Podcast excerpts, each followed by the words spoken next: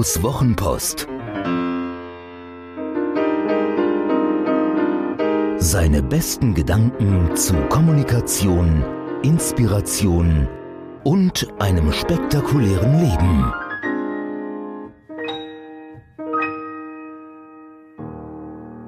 Dann schmeiß ihn raus. Wenn in einer Kiste Äpfel ein fauler Apfel liegt, schadet er den anderen. Ein guter Obstbauer wird diesen Apfel sofort rausnehmen, um die anderen Äpfel und damit seinen Erfolg zu schützen. Die meisten von uns sind keine Obstbauern und haben Angst vor den Konsequenzen, wenn sie konsequent sind. Wir haben Angst vor den Folgen, vor der Außenwirkung, vor Liebesentzug. Vielleicht wäre es das Beste gewesen, der DFB hätte sich nach den Erdogan-Fotos seiner Nationalspieler Özil und Gündoğan von diesen beiden getrennt. Zumindest konsequent wäre es gewesen.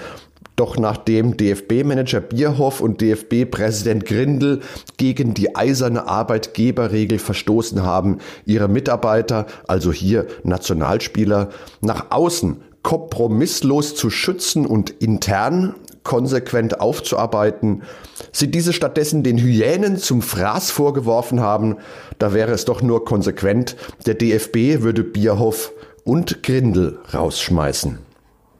Was diese konsequente Sicht auf die Dinge für tollwütige Innenminister bedeutet, wage ich nicht zu ermessen.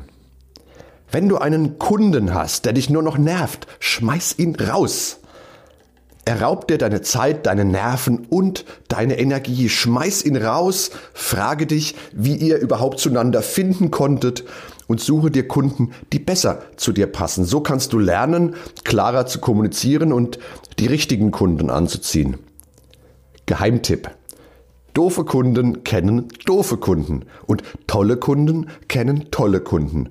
Doof und toll sind hier natürlich als Platzhalter für die unterschiedlichsten Kriterien zu verstehen. In der Konsequenz bedeutet dies, je toller meine Kunden, desto toller andere Unternehmen, denen sie mich empfehlen können. Doofer und so weiter. Tolle Kunden zahlen sich also doppelt aus, doofe Kunden schaden doppelt. Klammer auf. Ja, das hat viel mit Empfehlungsmarketing zu tun. Wer da tiefer einsteigen will, dem sei die fachkundige Begleitung meines lieben Freundes Frederik Malsi angeraten, der gerade ein Buch zum Thema herausgebracht hat, in dem auch meine Traumfrau und ich selbst vorkommen. Er verschenkt es gerade für die Portokosten eine heiße Empfehlung, wie ich finde. Es heißt sinnigerweise, der Empfehlungsmagnet ist lesens- und sehenswert. Der Link zu diesem Buch hier in den Release Notes dieses Podcasts. Klammer zu. Ich weiß, es ist schwer, Kunden rauszuschmeißen, gerade als Dienstleister. Das halbe Leben auf der Jagd nach Kunden, die andere Hälfte stets bemüht, sie zufriedenzustellen. Da kündigt man keinem Kunden. Warum denn nicht? Ich hatte so einen Kunden, den beriet ich, das fand er immer gut. Dann ging er zu seiner Frau, die wusste es besser. Alles. Das war ziemlich anstrengend. Wenn das Telefon klingelte und ich seinen Namen auf dem Display sah, ging mein Blutdruck hoch, schnürte sich mein Hals zusammen, krampfte mein Magen.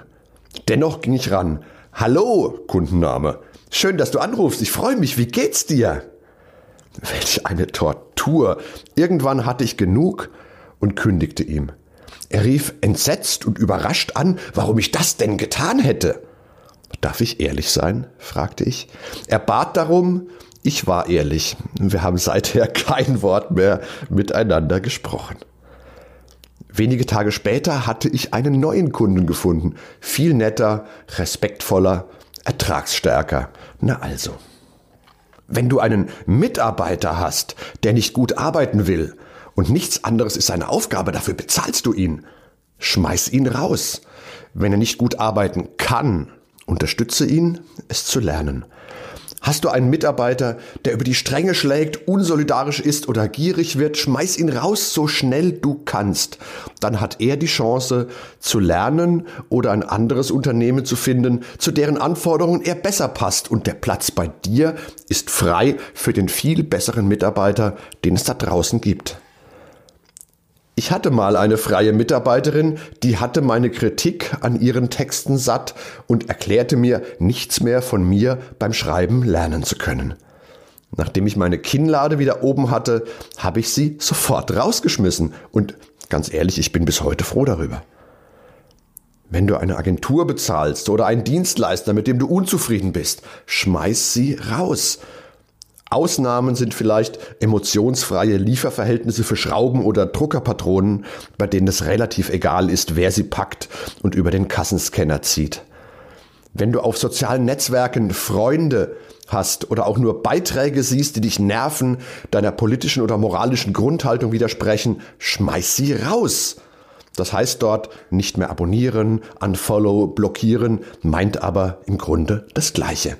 Und auch in echten Netzwerken gilt das unverändert. Wenn in deiner Gruppe Menschen sitzen, die den Anforderungen der Gruppe nicht entsprechen und keine Unterstützung annehmen, schmeiß sie raus. Es wird zwar kurzfristig die Zahl der Köpfe verringern, doch dem Obstbauern nutzt eine volle Apfelkiste auch nur, wenn alle gesund und munter sind. Meine Erfahrung lehrt mich, je konsequenter du agierst, desto besser für alle. Hat dir diese Geschichte gefallen? Magst du Guidos Wochenpost als Podcast? Das würde mich wahnsinnig freuen und auch stolz machen.